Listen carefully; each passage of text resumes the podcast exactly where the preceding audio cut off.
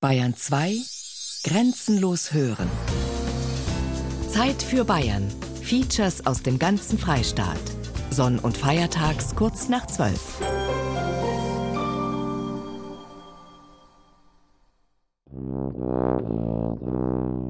Lederhose made in India. Sie hören eine Sendung von Andreas Estner und Matthias Morgenroth. Ich habe ja eigentlich die älteste Lederhosen da, die wo es eigentlich im Oberlandler Gau gibt, und zwar also das ist diesen Kaspar Reiter, seine Lederhose.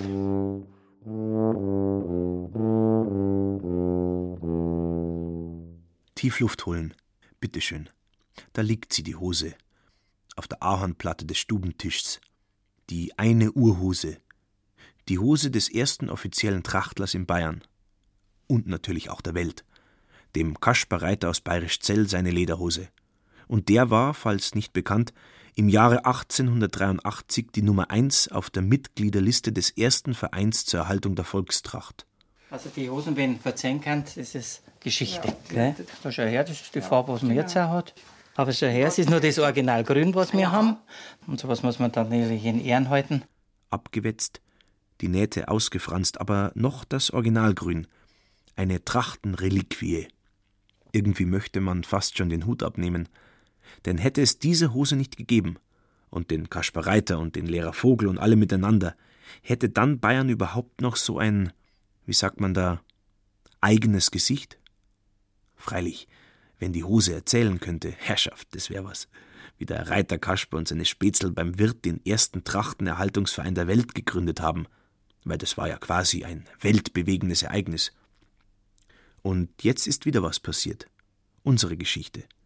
Und die hätten wir auch niemals erlebt, hätte es diese eine graue abgewetzte Urhose nie gegeben, und wir würden nicht ehrfürchtig in Bayerisch Zell stehen und. Aber halt, stopp. Erzählen müssen wir von Anfang an. Lederhose made in India. Wie echt ist die bayerische Tracht? Eine Geschichte rund um das bayerische Quant.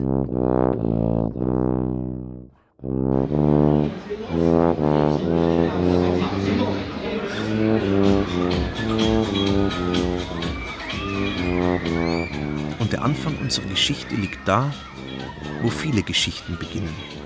Liebesgeschichten, Saufgeschichten, Streitereien und auch Betrugsgeschichten, nämlich auf dem Oktoberfest. An einem heißen, staubigen Oktoberfesttag beginnt's. Voll süßen Mandelduft und aus der Fischerfroni raucht's heraus. Geil wirst du schon wieder riechen, gell? Der Boden ist schon übersät mit Loszetteln. Alle kein Gewinn. Und bierglasige Augen, wohin man schaut. Vorausgesetzt, man kann noch schauen. Und freilich, auf dem Oktoberfest brodelt der alte Streit ganz untergründig, was wer wann anziehen darf oder sollte, um eben aufs Oktoberfest zu gehen. Und die einen sind die echten Trachtler und die anderen die Landhaushasen und die wieder anderen die Italiener und Amis und Hessen und Hamburger und die haben sowieso keine Ahnung, wie es halt immer so ist. Und die echten Trachtenkenner sagen natürlich so. Es ist ziemlich übertrieben bei Stadtleuten, bei den Preisen, wenn die mit der Tracht daherkommen. Nein, es geht viel mehr die bayerische, heimische Tracht wieder her. Einen richtigen Bayern kennst du raus. Das ist ein, Drungen, das ist ein Mirschbecker. So und nur so, sagen die einen, die echten Trachtler. Mirschbecker, Mirsbacherisch. That's difficult. Danny? Und die anderen? Die anderen, ja. Die anderen kaufen einen Läden, die Bavaria Shop heißen und weißblaue Markisen haben und Sonderangebote. Da kriegst du ein Wiesenset mit Hut, Hemd und Hose um sage und schreibe 150 Euro. Und da wundert man sich schon, wie das so billig hergeht. Und ein jeder, der hineinschlüpft, fühlt sich gleich irgendwie echt bayerisch. Wurscht, wo er herkommt. Aus Frankfurt, Japan oder Kanada. From Canada. I think it's typical Bavarian and I also think they're kind of sexy. It's a nice tradition and it should continue in Germany for as long as possible. And I'm from Australia and we don't have things like this there, so it's a deep cultural attachment, and um, yeah, it's a pity we don't have it. So something similar, let's say, you know, national Und eine jede Lederhosen und ein jedes Dirndl aus dem Bavaria Shop ist Deep Cultural Attachment. Tiefe Kultur, irgendwo. Sexy Kultur, noch dazu. Zumal, wenn man seine Oberweite mit einem Oktoberfesthändel düngt, sagt der Verkäufer. Drink beer, eat a dirndl, uh, eat a dirndl. Eat a he- handle. Aber man muss keine Angst vor ihm haben, sagt der Verkäufer. Auch wenn er beim Zuknöpfen hilft, vorne, beim Busen, weil er ist sowieso schwul und überhaupt. I help you with the bottom. Come out. Don't be afraid I'm gay. Ja, Ich wollte eigentlich eine ne braune. Im Prinzip bin ich hier rein, wollte für meinen Vater ein, ein Hemd kaufen, ein Trachtenhemd kaufen. Und habe gesagt, ach, Lederhosen liegen so zwischen 500 und 700 Euro.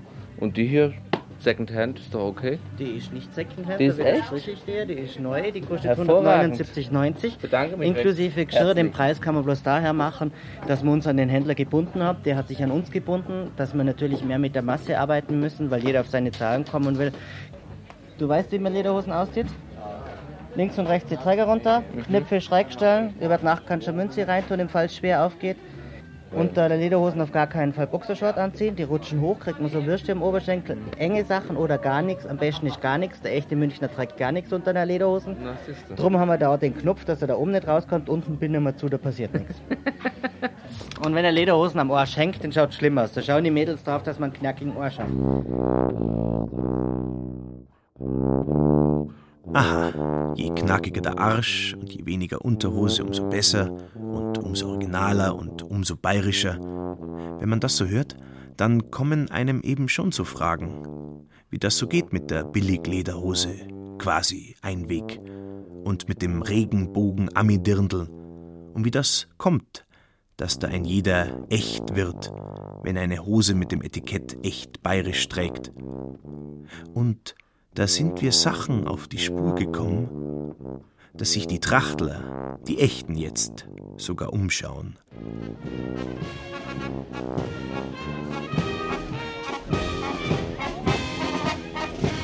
Für die echten Trachtler ist das Oktoberfest natürlich nicht die Hauptsache, was Tracht angeht, sondern das gute Gewand gehört zum Leben halt dazu.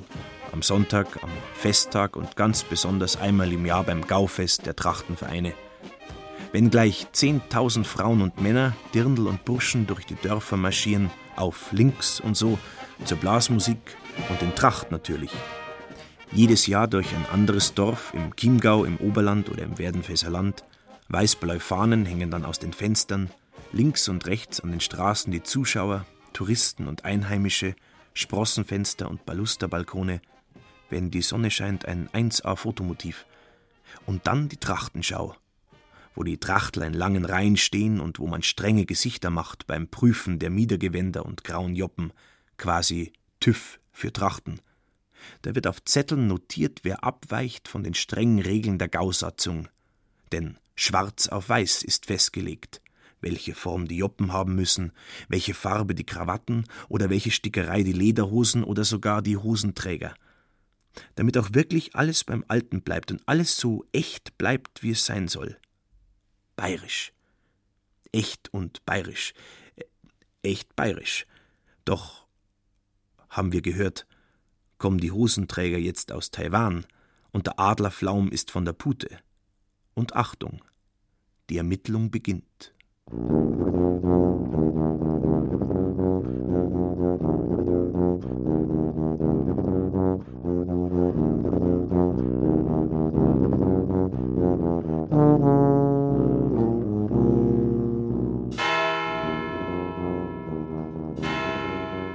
Kirchhorn-Schöring, kleiner Ort beim Wagener See. Und wir werden in die Ledersitze gedrückt, im Auto von Markus Meindl. Das ist einer, der den Motor schon mal aufheulen lässt auf den immerhin tausend Metern von seinem Trachtengeschäft bis zu seiner Lederhosenfabrik. Da kriegt man schon weiche Knie. Und als der schwere BMW steht, wackeln wir ins Lederlager ganz hinauf, ins Dachgeschoss, sozusagen ins Herzstück der Lederhosenfabrik Meindl. Ja, gut, wir machen ungefähr äh, ja, 25.000 Lederhosen im Jahr. Da in Kirchenschöring und äh, in unserem ungarischen Betrieb unten. Wir haben also gut 100 Leute noch in Kirchenschöring beschäftigt, die an den Lederhosen täglich arbeiten. 25.000 Lederhosen. Kein Wunder, dass er so viel Leder lagert. Und so riecht's auch. Die endlosen Regalzeilen reichen hinauf bis zur Decke. Darin stapeln sich heute in hellbraun, Haselnuss, Kastanie, in grau und schwarz, quasi der Rohstoff für die hirschledernen Kurzen. Wir haben im Einsatz äh, verschiedenste Lederarten, die kommen also letztendlich aus der ganzen Welt. Fangt an von Neuseeland, wo man Hirsche einkauft, dann Rentiere, Polarkreis, Ziegen aus Indien, Pakistan, Metis Bastarde aus äh, Westafrika, ist eine Kreuzung zwischen äh, Lamm und Ziege, nicht? also die Weichheit vom Lamm und die Strapazierfähigkeit von der Ziege. Dann Toskana-Lämmer, Entrefinos aus Spanien, ist ein ganz hochwertiges Lammnapper und genauso Babykälber aus Spanien zum Beispiel. Nicht? Ach so, wo jeder denkt, Hirsch, logisch, heimisches Tier für heimische Hosen. Aber nein, Metis-Bastarde, Kreuzung aus Lamm und Ziege, also Lammziegenhose statt Hirschlederhose und Weltmarktglobalisierung statt Direktvermarktung. Der Ledermarkt spielt sich auf der ganzen Welt ab. Nicht? Das ist äh, vergleichbar auch mit dem Goldmarkt. Nicht? Lederpreise fallen und Lederpreise sinken. Manchmal ist äh, eine gewollte Verknappung von gewissen Qualitäten, um die Preise hochzuhalten. Man muss es vor Ort besichtigen. Man muss äh, Plomben rum da. Man muss die heute kennzeichnen, die man kauft. Weil wenn man halt in Pakistan drüben die Rohfälle einkauft und die nicht kennzeichnet und man drei Wochen später die Lieferung kriegt, äh, konnte es sein, dass sie die ganz was anderes schicken. Nicht? Es, ist, es ist irgendwo eine Mafia. Für Lederhosen nimmt man hauptsächlich Hirsch und Ziege. Das ist eigentlich so das, das Hauptprodukt dafür. Nicht? Das heißt einerseits die indischen Ziegen und natürlich auch unsere mitteleuropäischen Hirsche. Mittlerweile schon ein Teil davon aus Neuseeland importiert werden. Nicht? Die haben halt weniger Narben. Nicht? Da drüben haben sie keine natürlichen Feinde wie bei uns. Neuseeländer hat keinen Stacheldraht, die kämpfen auch nicht miteinander, sondern das ist also, werden auf Farmen gehalten, die sind so groß wie Bayern nicht. Dennoch, ob Bayern oder Pakistan, Karakorum oder Kampenwand, sagt uns Markus Meindl, wichtig ist für ihn, wer die Lederhose letztendlich macht, der muss eine Verbindung zu ihrer Geschichte haben. Das spürst du, sagt er.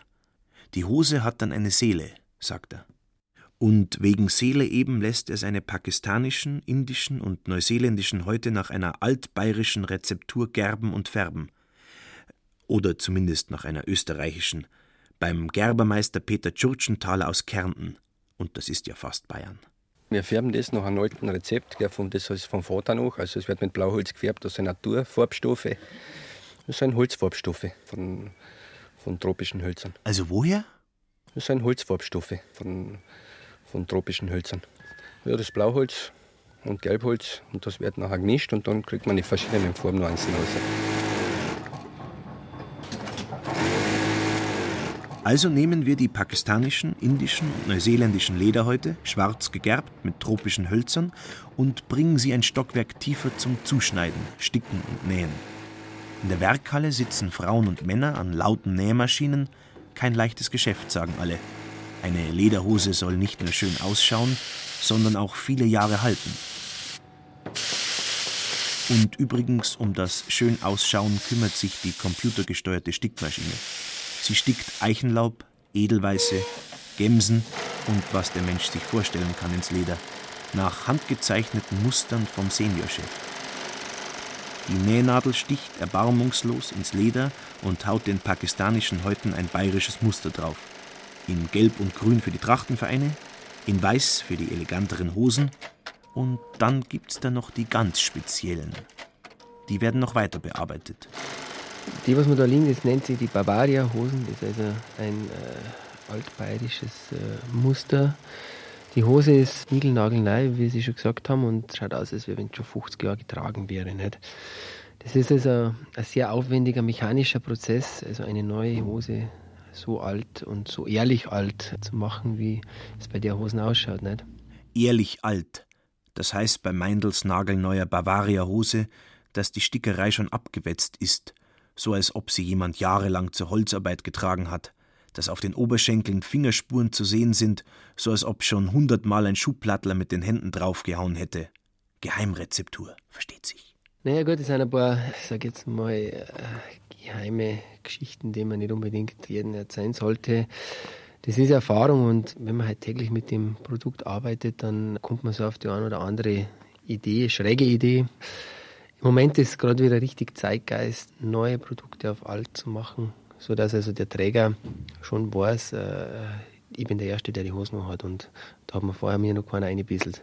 Die, die Ehrlichkeit kommt um mehr zum, zum Tragen, denn äh, was ist halt wichtig? Man will dazugehören und will eigentlich schon erzeugen, dass das Produkt, äh, das man trägt, auch äh, mit einem schon ein paar, paar Sachen erlebt hat.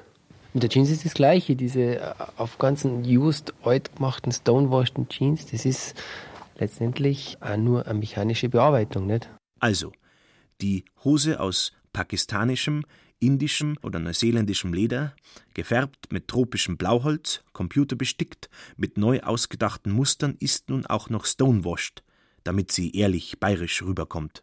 Wir haben Gott sei Dank den Vorteil in Bayern, unsere Kultur werde auf der ganzen Welt beneidet. Wir haben was, was kein anderer hat. Wir haben eine Bodenständigkeit, wir haben eine Ehrlichkeit und wir haben, äh, sage jetzt mal, ein Oktoberfest, das auf der ganzen Welt bekannt ist.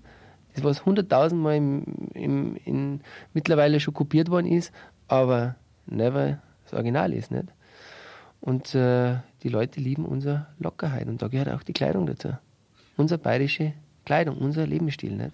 Markus Meindl würde es nie einfallen, Lederhosen unter seinem Namen zu verkaufen, die außerhalb von Europa gemacht werden, weil wegen Never Original und so. Schon das Lederhosenwerk in Ungarn, sagt er, ist ein Kompromiss, um die teuren Arbeitsstunden der Heimenkirche an Schöring finanzieren zu können. Die spottbilligen Wiesentrachtensets, die einem zur Oktoberfestzeit in München für 150 Euro nachgeschmissen werden, lassen sich freilich auch in Ungarn nicht herstellen. Die kommen von noch weiter.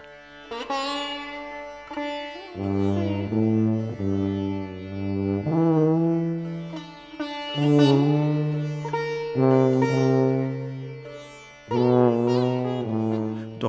davon will der Juniorchef nichts wissen, weil Made in India klingt ja immer gleich komisch.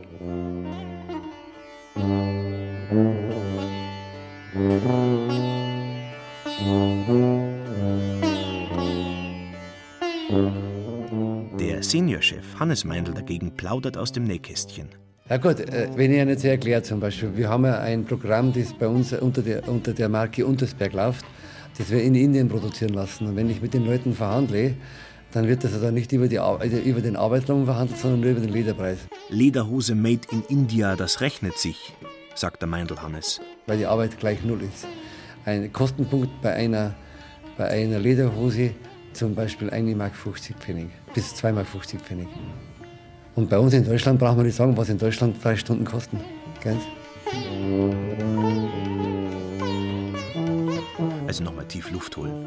Die ganz billigen Lederhosen, die Touristenhosen sozusagen, werden nicht der Konkurrenz überlassen, bloß weil es nicht ins ehrliche Konzept passt. Ja, was denkst denn du? Aber die laufen nicht unter Meindl, sondern die laufen unter Marke Untersberg. Ja, da gibt es also Hosen, die kosten äh, 100 Euro. Bei diesen Sonderangeboten, so ist es. Aber auch dort ist es so, dass äh, da noch große Unterschiede gibt. Wir haben laufend immer einen Techniker dort, der einfach auch dort die Qualitätsansprüche, die wir auch an einer Untersberg-Lederhose stellen, dass die gewährleistet sind.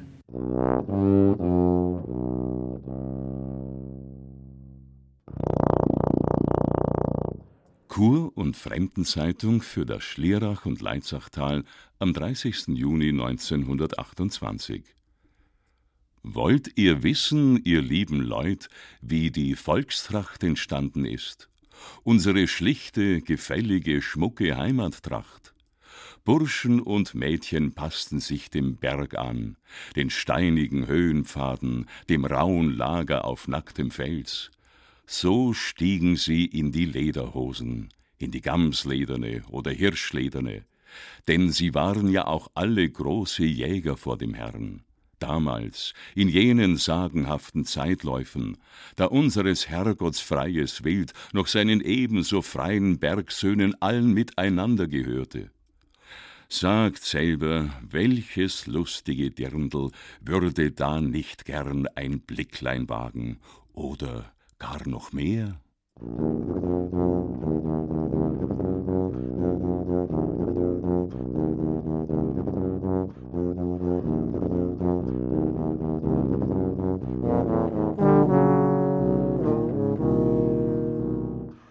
Pakistan, Indien, Neuseeland, Stonewashed, da wirst du ja ganz wirr im Kopf.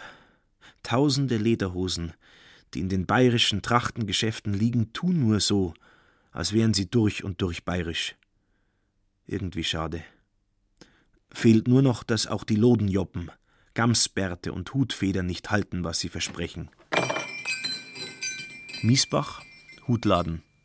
125 Jahre alt, mindestens. Spezialität Trachtenhüte. Niedriger Raum.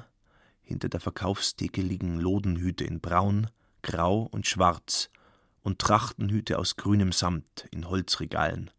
Hoffentlich heimisches Holz. In der Verkaufstheke eingelassen eine Glasplatte. Darunter liegen Gamsbärte für den Hut. Und die Federn? Spielhandfedern. Das sind eigentlich die gebogenen schwarzen Schwanzfedern des Birkhahns, ein Federvieh, das oberhalb der Baumgrenze im Gebirge lebt. Noch lebt. Seit 1972 ist der Spielhahn bei uns geschützt durch das Washingtoner Artenschutzabkommen. Das heißt, er darf nicht geschossen werden. Und da kommen uns eben wieder so Fragen. Woher hat Reinhilde Ulrich ihre Spielhahnfedern? Die Schwanzfedern werden dem guten Spielhahn doch wohl nicht bei lebendigem Leib ausgerissen. Die kommen teilweise aus Tschechien, sie kommen auch aus Österreich. Ich weiß, mein Lieferant aus Tschechien und aus Schweden überwiegend. Also das ist so das, was er mir sagt, er hat es aus Tschechien, vielleicht Polen und Schweden. Sie müssen einen Nachweis haben, wo Sie es gekauft haben, weil dann können Sie wieder belegen, Sie haben es gekauft man ahmt ja auch Spielhahnfedern nach. Das sind also dann von der Krähe die Federn, die man dann biegt. Man sieht es eigentlich auf den ersten Blick, wenn man es kennt, sage ich jetzt einmal. Die Grauerfedern ist grundsätzlich breiter, hat einen anderen Glanz und auch von der Biegung her sieht man es, weil sich beim Spielhahn legt sich das schön rund, auch wenn man sogar ein bisschen nachbiegt. Und bei der Graue sieht man immer so, da, da stehen dann die Federn so ein bisschen ab und dann gibt es noch ganz vorne, hat die Spielhahnfeder so ein ganz ein kleiner Spitz. Wenn man das weiß, wie das ausschaut, dann kann man das ohne Probleme sofort erkennen. Und der Adlerflaum?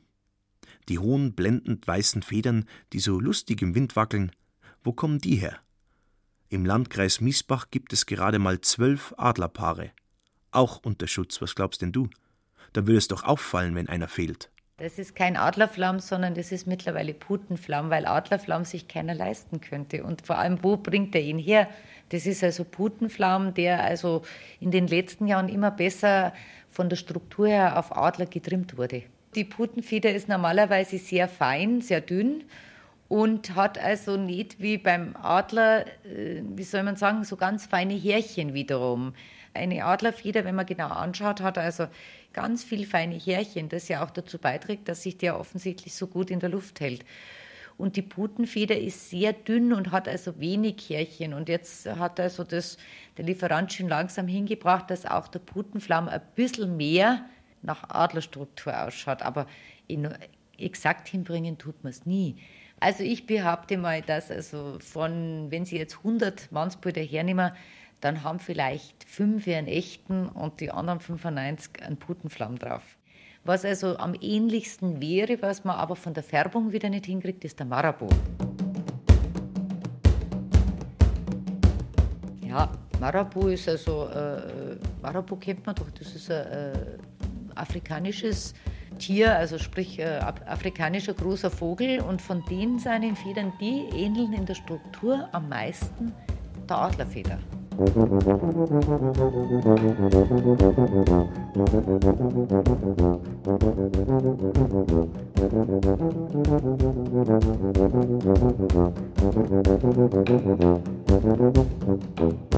Dann schon lieber ein echter bayerischer Gamsbart. Denn Gemsen, so viel steht fest, werden ja noch geschossen, ganz legal. Gamsbärte liegen schließlich auch in der Glasvitrine. Gamsbärte verkaufen wir auch, aber echte habe ich vielleicht in den zehn Jahren, in denen ich das Geschäft jetzt dann habe, habe ich vielleicht vier Stück gebraucht. Und man sagt, weil alle anderen kaufen nachgemachte Imitate. Nochmal langsam und zum Mitschreiben. Imitate. Nachgemachter Gamsbart äh, ist meistens aus Antilopenhaar und wird dann auch entsprechend hergerichtet und gefärbt, dass das also ausschaut im Prinzip wie ein echter. Wobei ich sagen muss, vom, von der Struktur her, sprich, wenn man anfasst, merkt man sofort, ob man einen echten oder einen keinen echten in der Hand hat. Und ich persönlich sehe es auch. Aber mm, wenn es auf dem Hut drum ist und einer weiß das nicht genau, sieht das vielleicht gar nicht unbedingt. Der Gamsbart hat ein viel feinere, also Gams ist ein viel feineres Haar, wie zum Beispiel Antilopenhaar ist, wesentlich dichter, also dicker, nicht dichter, dicker. Also bei den Trachtler, sage ich jetzt einmal, haben viele schon nur einen eigenen, der einfach vererbt worden ist wahrscheinlich. Also bei den Bärte, muss ich jetzt sagen, haben wenig echte Trachtler kaufen da einen falschen. Wo der nachgemachte wird, ist für die Kleinen, für die Dirndlhirt. Gut, ich finde es auch richtig, weil die passen ja dann doch nicht so auf und wenn das Ding dann wieder furt ist und so weiter. Also die kaufen die Imitate überwiegend. Und sonst verkaufe ich es eigentlich vor allem auch an unsere Urlauber. Ich kann da preisen sagen.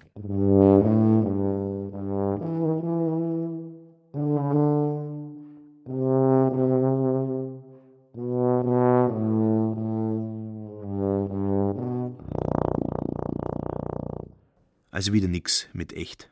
Pute, Krähe, Marabu und Antilope auf den bayerischen Köpfen. In Miesbach haben wir es mit unserer Trachtenfahndung nicht schwer. Gleich mehrere Trachtengeschäfte bieten in der kleinen Altstadt ihre Ware an. Alles für die echten Trachtler, nix Oktoberfest. Gegenüber vom Hutladen auf der anderen Straßenseite steht die Tür offen beim Trachtenhaus Jäger. Seit 1876 steht über der Tür. Und das ist so alt, da gab es ja noch nicht einmal den ersten Trachtenverein. Jetzt geht's uns um die Joppen und wetten, dass der Loden auch nicht von bayerischen Schafen stammt, uns bedient der Reiter Johannes, der Juniorchef vom Trachtenhaus. Die Meerspecke Joppen wird aus dem Kern durchgemacht.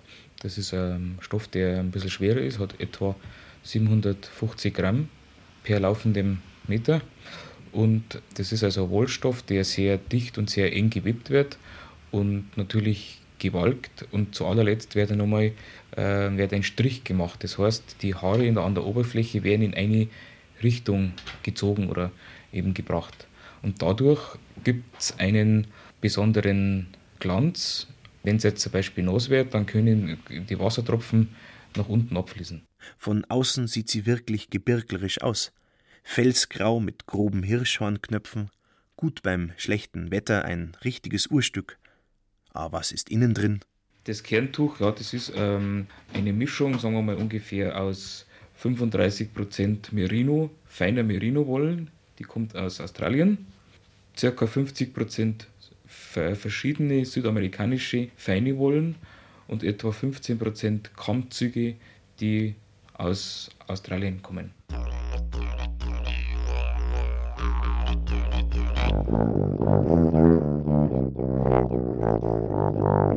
Ja, das ist ja das erste Mal und eigentlich ist man da ein bisschen vom Kopf geschlagen, weil normal nächsten Monat war bei uns Schaf und alles waren da. Da man sagt, das Material, das ursprüngliche war da und das kann man hernehmen. Und das hey, das erste Mal und das ist eigentlich, wenn das wirklich so ist, dann gehört da unbedingt was geändert. Gell? Ja, das darf ich nicht sein. Das ist für mich als, als Saustall, muss ich gleich sagen, weil wenn da eine, ausländische Ware zu uns in der Tracht hergenommen wird. Wir haben viele Bauern, die wo, Schaf züchten und die wo an der Alm Schaffarm haben und die möchten auch einen Schaf Wolle verkaufen.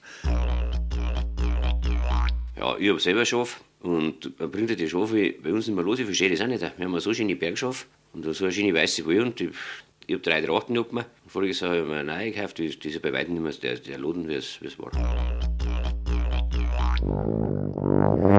Aber wahrscheinlich wird bei uns eine Tracht keiner wissen, dass, die, dass der Lohn von der grauen Joppen von, von China oder von, von, von Hongkong kommt. Wer wird das kontrollieren wie kann man das kontrollieren, dass da eine ausländische Wolle da verarbeitet wird, als wäre eine bayerische Wolle? Sollte das der Gauvorstand kontrollieren oder wer sollte das kontrollieren?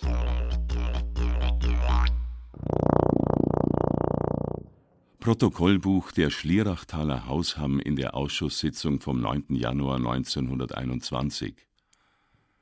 Der Vorstand Michael Zistel führte aus, dass ein Mitglied zur Silvesterfeier 1920-21 in kurzer Hose mit hirschbeinenen Knöpfen statt der grünen Bänder erschien. Das Statut und auch schon der Titel des Vereins Erhaltung der Tracht lassen eine solche Tragweise nicht zu, denn wir wollen keine Berliner Jebirchler werden, sondern wollen zähe an den althergebrachten Trachten, Sitten und Gebräuchen halten. Hierauf wurde beschlossen, das Mitglied aufzufordern, die Knöpfe zu entfernen, widrigenfalls er laut Statut aus dem Verein ausgeschlossen werden müsste.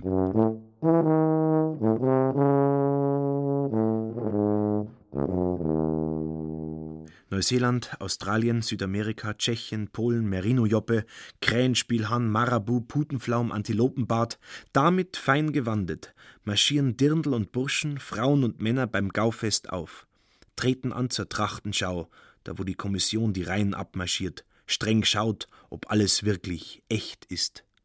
Da sollst nicht völlig wirr werden im Kopf. Es ist also wurscht, woher das Material kommt. Es kommt nur darauf an, dass es echt ausschaut. Echt. Wer bestimmt das? Wer legt fest, wie was auszuschauen hat, damit es echt ist? Die ersten, die es festgelegt haben, waren der Reiter Kasper und der Lehrer Vogel und ihre Vereinskameraden, die vom ersten Trachtenverein der Welt. In Bayerisch Zell, ganz hinten im Oberland. Also nachfragen, back to the roots sozusagen. Auf nach Bayerisch Zell, das liegt gleich an der Grenze zu Tirol unterm Wendelstein. Spurensicherung bei Luise Kreitner, Trachtenschneiderin, und Klaus Pritzl, Ehrenvorstand des hiesigen Trachtenvereins.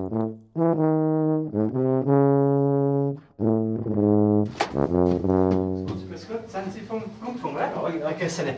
Ich habe bloß einen Vater. Servus. Dem Pritzl Klaus sein Haus ist ein alter Bauernhof aus dem 13. Jahrhundert. Quasi Erstbesiedler. Es waren zwar nicht seine Vorfahren, die sich hier niedergelassen haben, aber immerhin lebt er auf traditionsreichem Boden. Dem Pritzl Klaus seine Stube ist niedrig, Holz rundherum, bleiverglaste Fenster, gedämpftes Licht, Eckbank, schwere Bauernschränke, Kachelofen. Drüber wachen kleine und große Barockengel aus vielen Jahrhunderten. Und sie bewachen einen besonderen Schatz. Ich habe ja eigentlich die älteste Lederhosen da, die wo es eigentlich im Oberlandler Gau gibt oder vielleicht auch gibt. Und zwar dieser 1883 hat ja dieser Kaspar Reiter, der war Wirt im Gasthof Wendelstein in dem Gründerlokal und ist auch in unserem Mitgliedsbuch als die Nummer 1 eingetragen. Wenn Sie es sehen wollen, dann hole ich es schnell mal aus meinem Schrank aus. Der Ehrenvorstand des ältesten Trachtenvereins der Welt springt vom Tisch auf, eilt durch eine Tür, von der Stube ins Schlafzimmer und holt seinen großen Schatz aus dem Schrank. Jetzt sind wir ganz nah dran. Nix Wiesenset, nix Pakistan, nix Stonewashed, sondern echt alt. Und jetzt sind wir an der Stelle angelangt, wo dem Kaspar Reiter seine Hose in unserer Ermittlungsgeschichte wieder ins Spiel kommt. Also das ist diesem Kaspar Reiter, das ist unser Mitgliedsding, seine Lederhose. Schau mal, löse ich mal die Hosen. Schau mal die Hosen an. Total der Flick. Ja, ja, klar. Gell, überall. Ja, aber die Gell? dich. Ja, aber schau. Aber schau her, es ist nur das Originalgrün, was wir haben. Dann seitlich das gestickte. Gell? Ganz, aber da ist eine ganz Gell? andere Farbe. Gell? Gell, aber Also die Hosen, wenn verzeihen kann, das ist Geschichte. Ja, genau. Gell? Und sowas muss man dann natürlich in Ehren halten. Aber sie ist so, wie es So wie auch hat sie wieder gar nichts. Die war dunkel. genau so, ja. Siehst du das? Da schau her, das ist die Farbe, was man jetzt auch hat. Bin schon mal eingeschlafen, hat mir sogar passt. Aber bin ich mir wie der Kasper Reiter vorgekommen. Die Hose vom Reiter Kasper ist also echt. Und echter sind sich die Bayerischzeller sicher, echt ist deshalb auch ihre eigene Tracht. Welche denn sonst? Bis heute schauen die Hosen der Mannsbilder genauso aus wie die vom Reiter Kasper. Wenn wir jetzt für Mannsbilder reden, dann ist halt einfach das Wichtigste die kurze Lederhosen, die im Barischzei ja ähm, Gams drauf hat, gestickt hat, auch ein besonderes Grün, was wir haben. Dann der äh, Hemd, der Trachtenhemd halt einfach. Dann ein Gilet und die Mirschbecker Joppen, dann den Mirschbecker Hut. Zwei Jahre haben wir einen Gamsbart drum. Dann haben wir vorne im Krawattel dann unseren Vereinsgründer, einen Lehrer Vogel drin. Und dann gibt es halt auch den Original Trachtenschuh. Ja, und dann ist eigentlich der Trachtler soweit fertig. Und das Herz gehört natürlich dazu. Wenn jetzt ich heute meine Tracht habe, und gehe aus dem Haus raus und schaue Berg an und, und, und sehe dann noch einen Trachtler vorbei und wir haben im Barischzeier Fest oder wir fahren fort, da ist man derart stolz, da, da kann da passieren, dass du ganz kriegst. Die Tracht, das ist hier spürbar, ist kein Lifestyle-Produkt für irgendwelche Schickimickis, keine Einwegware für Oktoberfestbesucher und auch kein Souvenir für München-Touristen. Und sollten Leder, Federn oder Wolle auch sonst woher kommen, die Lederhose, die Joppe, das Mieder oder das Dirndlgewand gehören zum Sonntag wie das Glockenläuten zum Kirchgang. Es gibt viele Familien, wo das selbstverständlich ist, wo ich einfach sage, ich ziehe am Wochenende oder am Sonntag in die Kirche ein Dirndlgewand an, weil ich da einfach schön ausschaue. Es ist auch, wenn ich jetzt ein Mieter früher habe, das ist, das Mieter ist so gestarrig, da habe ich schon eine ganz stolze Haltung das, das, da, da gehe ich schon ganz anders. Wenn man jetzt, so wie ich, 25 Jahre Vorstand des Trachtenvereins war, ein gebürtiger bayerisch Zeller ist, dann äh, sagt man schon, in erster Linie ist äh, ein Heimat das Wichtigste.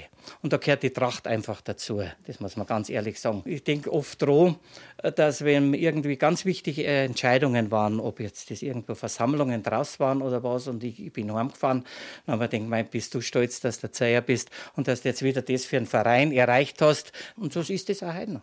Freilich, ein bisserl kommen sich die zwei bayerisch Zeller schon vor wie in einem Reservat, so in ihrem Tal, ringsherum Berge und Touristen, die sie neugierig anschauen, eben 1a Fotomotiv.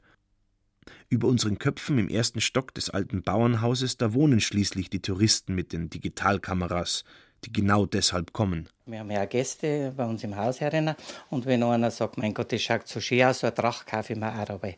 Dann sage ich, gebt zwei Obacht. Das ist ein Unterschied zwischen einer echten Tracht und, einer, und jetzt einer, der du jetzt schnell Lederhosen wo kaufst, die wo auch nicht so teuer ist und und und. Sage ich, dann musst du das Gestell dazu haben. Es passt ja auch nicht jeder nein, das muss man ganz ehrlich sagen. Und da kommt uns natürlich schon oft einmal schmunzeln, wenn man jetzt sagt, die Leute haben eine Tracht. Denn was echt ist und was nicht, das ist sogar niedergeschrieben, sagt der Pritzel Klaus. Aber wann und von wem? Wer kann das einfach festlegen? Da hilft nur eins: Forschen nach uralten Unterlagen der Trachtenbewegung.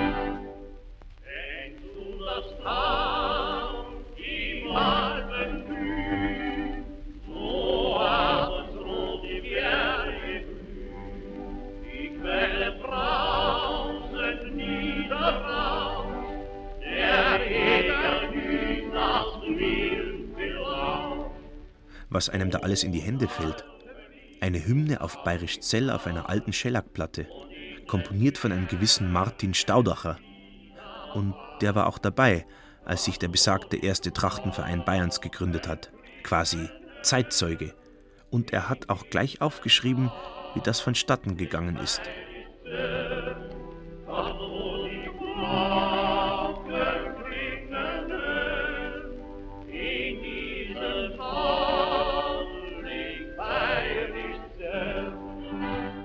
Zu Anfang des Jahres 1883 saßen an einem Sonntag abends fünf bis sechs Burschen von der Zell, darunter auch der damalige Lehrer Vogel, gemütlich wie immer bei einem Glas Bier beieinander.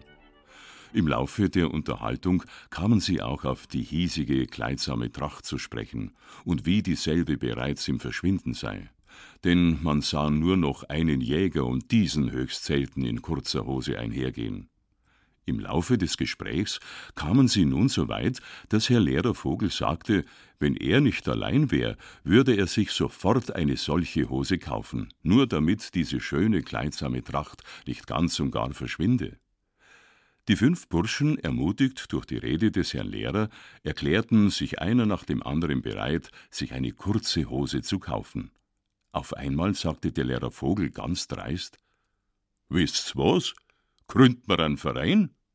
Vom Lehrer Josef Vogel gibt sogar ein Bild, ein altes Foto und ein Gemälde in Öl, wie es damals so war, weil seine amtlichen Lebensdaten sind ja 1848 bis 1886.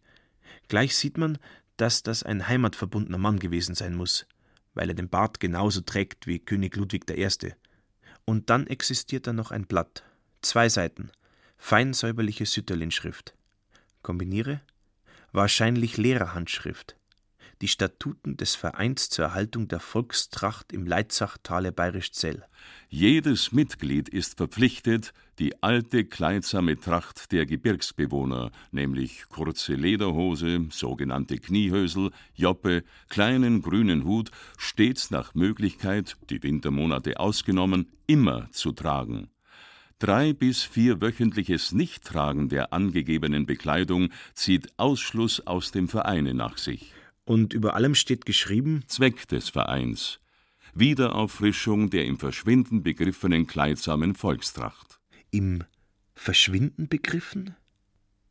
War die Tracht schon zu Lehrer Vogelszeiten nicht das alltägliche Arbeitsgewand, wie es oft heißt? Ist auch die uralte Tracht, die seit ewigen Zeiten über viele Jahrhunderte gleich und echt geblieben ist, ist auch die, soll denn das, ja wie denn, alles ein Mythos sein? Und da wirst du erst recht wirr im Kopf, wenn du da mal darüber nachdenkst.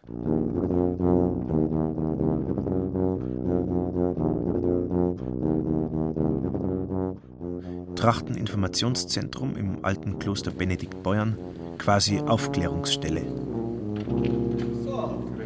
Grüß euch im Doppelpark, Mensch. Ah. Jetzt geht's ja nicht. Alexander Wandinger macht die Tür auf. Er ist der Trachtenberater des Bezirks Oberbayern und hat sein Büro in den alten Klosterräumen. Kreuzrippengewölbe überm Kopf und einen Computer auf dem Schreibtisch. Ja, zu uns kommen natürlich ganz unterschiedliche Leute. Trachtenverein Schützen Blaskapellen, Brautpaar. Gestern war eine sozialpädagogische Studentin da mit ihren Eltern, weil die Mama ein Dirndl näht. Also das ist komplett unterschiedlich. Wir haben Leute aus der Meisterschule für Mode, aber zunehmend mehr kommen auch Leute, von denen man gar nicht erwarten hat, dass sie sich für Trachten interessieren. Oder wir, die nach dem Ursprung, nach der echten Tracht fahnden und danach, was echt und ehrlich bayerisch alles so bedeuten kann. Alexander Wandinger kennt diese Frage, sagt er, und gleich schlägt er ein Buch auf und zeigt uns alte Aquarelle entstanden um 1800, abgebildet Sennerinnen, Jäger und Bauern aus dem Oberland. Der eine tragt eine feierrote Jacken, die ganz, ganz primitiv geschnitten ist, schwarzen Halsflor, ein Bramal auf dem Kopf, das findet man halt nur noch bei den Frauen, das heißt eine Haube, eine Kappe, die mit Pelz verbrämt ist. Sie haben beide Westen an, beide einen schwarzen Halsflor. Der Schütz hat eine rote Westen mit einem kleinen Hosenträger über der Westen, sowas darf man heute nur noch Tirol, mhm. und hat eine Jacken mit Pattentaschen, die verweisen modisch nur ins 18. Jahrhundert, das heißt in die, ins Rokoko. Sie tragen aber beide Kniebundhosen. Kurze Lederhosen um die Zeit sind nicht überall üblich. Also die kurze Lederhosen an sich, die heutige beginnt eigentlich erst so um 1800 richtig sich durchzusetzen, hat aber schon ein paar Vorläufer. Die Gewänder schauen ganz anders aus, wie die, die der Lehrer Vogel und seine Spitzel festgelegt haben. Und jetzt festhalten, was uns der Wandinger Alexander erzählt. Ende des 19. Jahrhunderts war die Gebirgstracht der Männer tatsächlich so gut wie ausgestorben, verdrängt von der städtischen Mode, von der langen Hose mit Samtweste. Und da kann man mal sehen, wie damals schon die Industrialisierung und die Verstädterung um sich gegriffen haben – quasi eine kleine Form von Globalisierung. Und, sagt der Wandinger, der Trachtenberater, schon gar nicht darf man davon ausgehen, dass die Oberlandler schon immer und seit Jahrhunderten mit der kurzen Lederhose und mit einem Gamsbart am Hut herumgelaufen sind. Es ist klar, dass die Vereinsgründung 1883 natürlich nur eine Momentaufnahme der jeweiligen Mode der damaligen Zeit ist, ganz klar es ist sicherlich 30 Jahre davor was anderes tragen worden, da wieder 30 Jahre davor wieder ganz was anderes.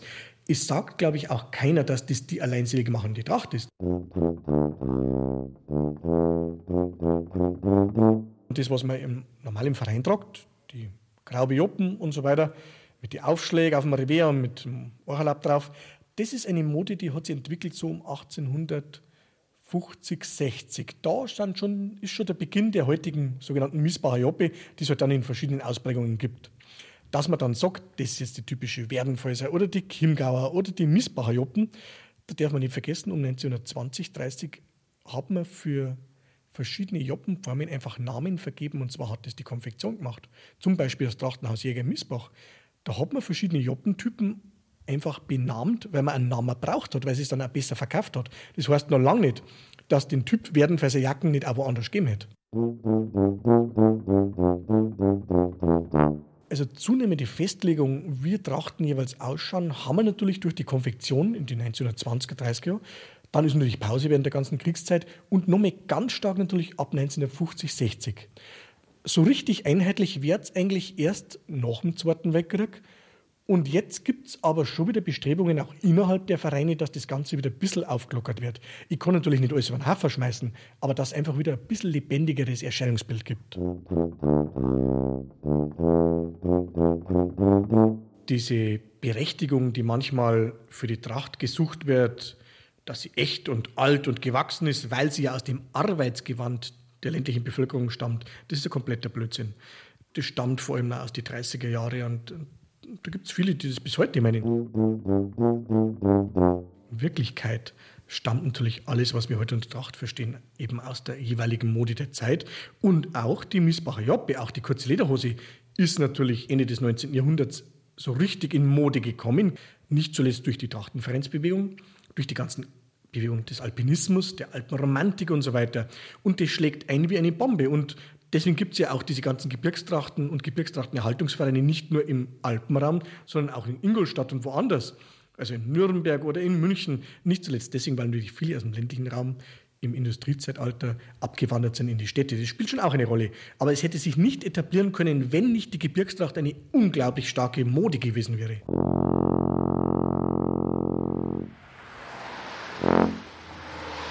München, S-Bahnhof Leuchtenbergring, gegenüber von Thyssen. Gleise, Straßen, meterhoher Maschendrahtzaun. Dazwischen ein Schrebergarten, das Vereinsheim des Kaninchenzuchtvereins. Das ist eine von den Kneipen, wo man auf einmal nicht mehr weiß, ist man wieder in den 80er Jahren, also 1980. Oder was ist mit einem passiert?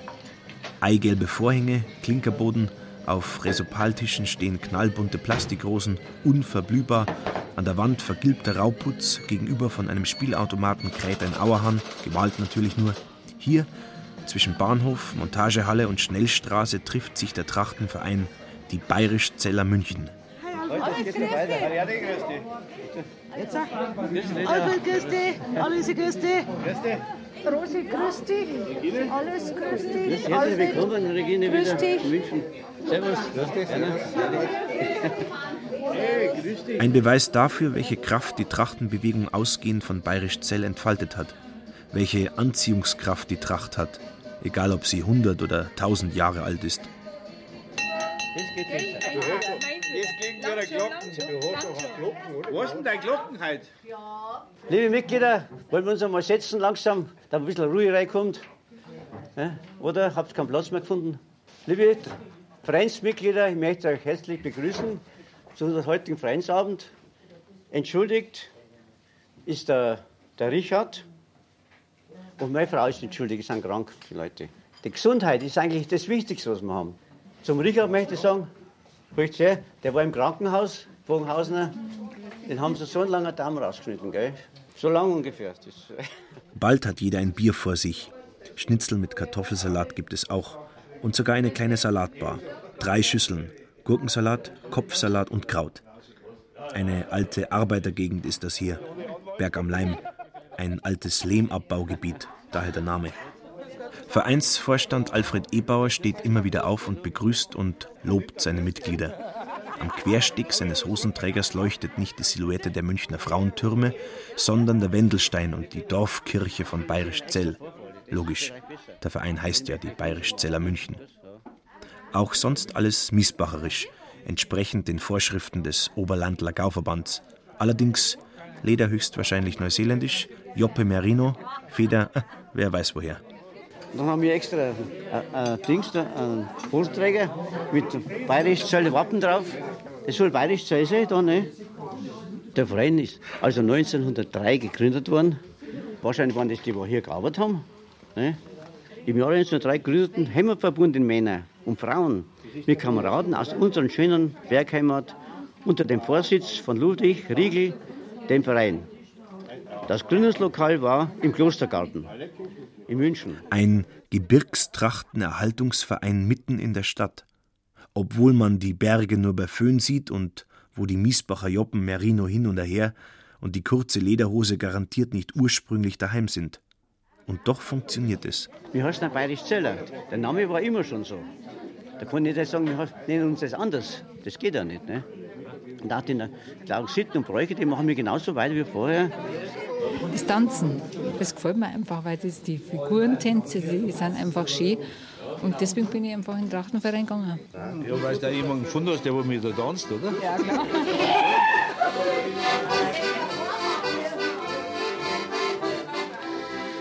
Nach dem ersten Bier schieben die bayerisch Zeller München die Resopaltische auf die Seite zum Spielautomaten und fangen auf dem roten Klinkerboden an zu tanzen.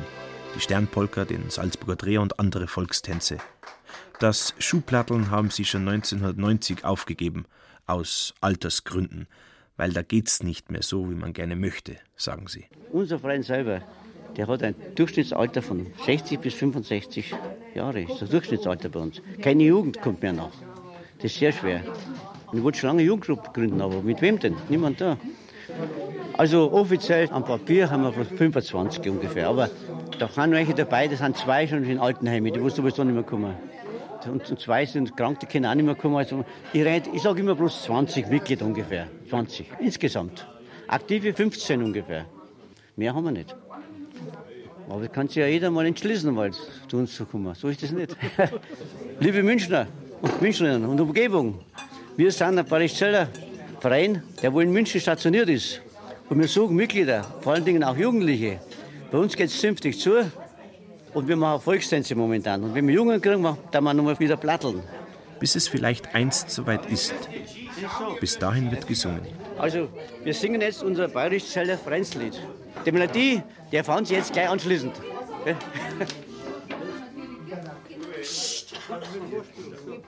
Mein Ernte ist eine Trachtlerin,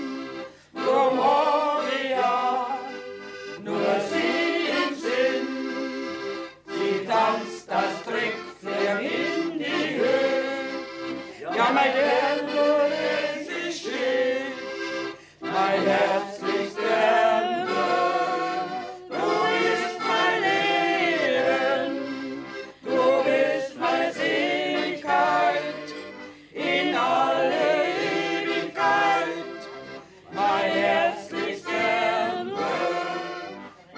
Es sieht so unecht aus, hier vor dem Spielautomaten und den Plastikrosen und den Kaninchenzüchterpokalen. Aber hier hat unsere Suche ein Ende. Denn plötzlich passiert wieder etwas. Wie sie da stehen und mit glänzenden Augen von ihrem Dirndl singen, vom Verein und der Gemeinschaft, die Münchner Bayerisch Zeller. Da verschwindet der Spielautomat auf einmal. Da ist die Straße nicht mehr zu hören. Und es ist plötzlich ein echtes Stück Heimat. Er dacht, er spielt und er tanzt mitten in einem Münchner Schrebergarten und wahrscheinlich könnte es überall so passieren. Heimat entsteht im Kopf. Was Tracht ist, entsteht im Kopf. Und hier wird uns klar, was echt ist und was nicht, das ist nicht mehr als ein Gedankenspiel. Das gilt auch für die echte bayerische Tracht.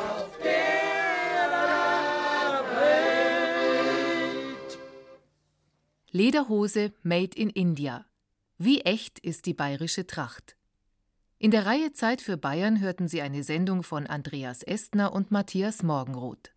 Sprecher Stefan Zinner und Hans Kornbiegler, Tuba Herbert Hornig, Ton und Technik Daniela Röder und Roland Böhm, Redaktion Bernd Lustig.